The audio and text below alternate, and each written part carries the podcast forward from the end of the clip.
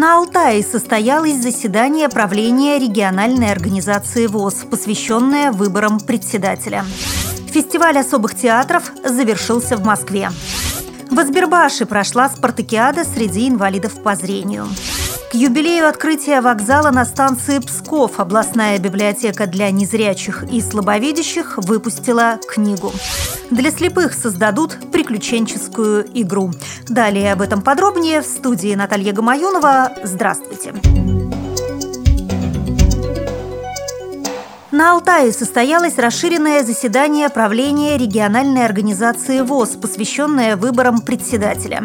В его работе принял участие и вице-президент ВОЗ Владимир Сипкин. Проработавший более 25 лет председатель организации Феликс Скоробогатов был освобожден от должности по собственному желанию. Новым председателем правления Алтайской региональной организации ВОС единогласно выбран Евгений Соколов. Фестиваль особых театров «Про театр» в воскресенье завершился в Москве. В этом году в нем приняли участие 17 театров с особенными актерами.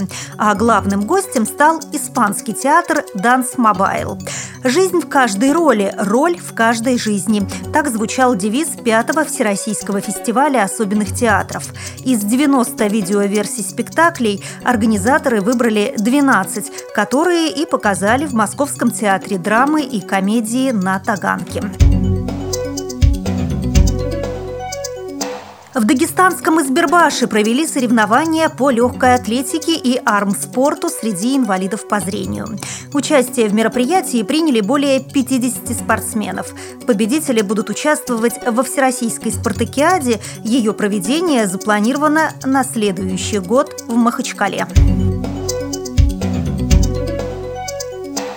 150-летию со дня открытия вокзала на станции Псков областная библиотека для незрячих и слабовидящих подготовила и выпустила книгу из истории Псковского железнодорожного вокзала. Об этом сообщили в Государственном комитете области по культуре.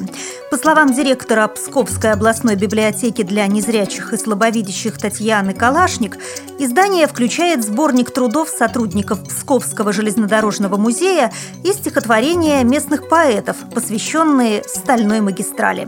Как шло строительство станции, каковы архитектурные особенности, когда пришел первый поезд – все это читатели могут найти на страницах данной книги.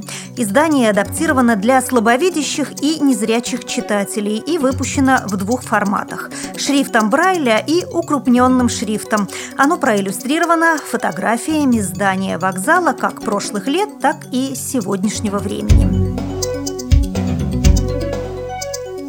Британская студия Incus Games анонсировала игру «Три обезьяны», которая разрабатывается специально для слепых и слабовидящих людей.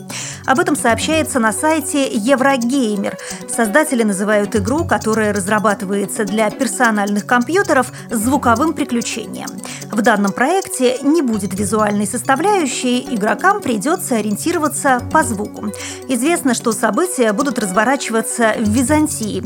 Этот мир погрузился во тьму после того, как в результате действий некой белой ведьмы солнце исчезло с неба. Геймерам предстоит управлять слепым героем по имени Табар. «Три обезьяны» разрабатывается при поддержке Королевского лондонского общества слепых. При подготовке выпуска использованы материалы информационных агентств и интернет-сайтов. Мы будем рады рассказать о новостях жизни незрячих и слабовидящих людей в вашем регионе. Пишите нам по адресу новости собака ру. Всего доброго и до встречи!